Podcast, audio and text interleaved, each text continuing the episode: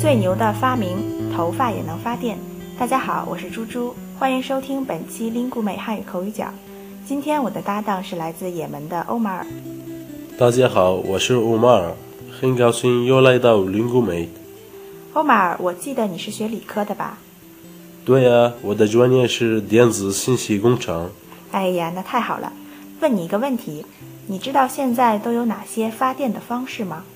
嗯，我知道的发电方式有火力发电、风力发电、水力发电，还有核力发电。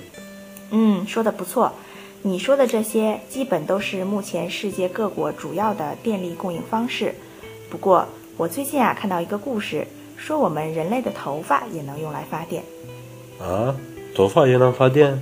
嗯，对啊，有一个尼泊尔的年轻人，十八岁，叫米兰卡尔基，在二零零九年的时候发明了一种用头发制作的太阳能电池板，用这个电池板来发电，又便宜又绿色。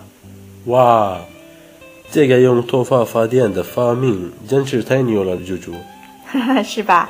我觉得呀，你能把头发发电的发明说对也很牛。谢谢，我知道了。你今天是想说发这个多音字吗？嗯，是的。那就请欧马尔来说说吧。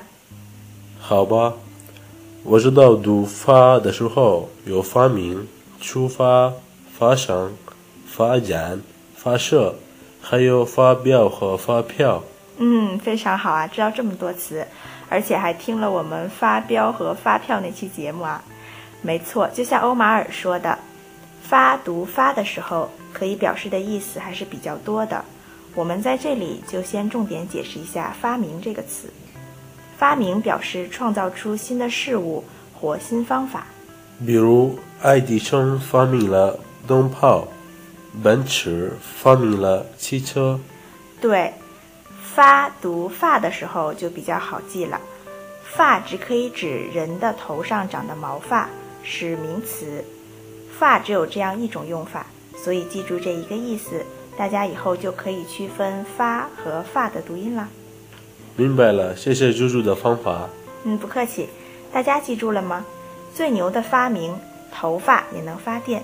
我是猪猪，您刚才收听的是由 Lingu 美出品的 Speak Chinese 系列节目。本期节目就先到这里了，我们下期见。再见。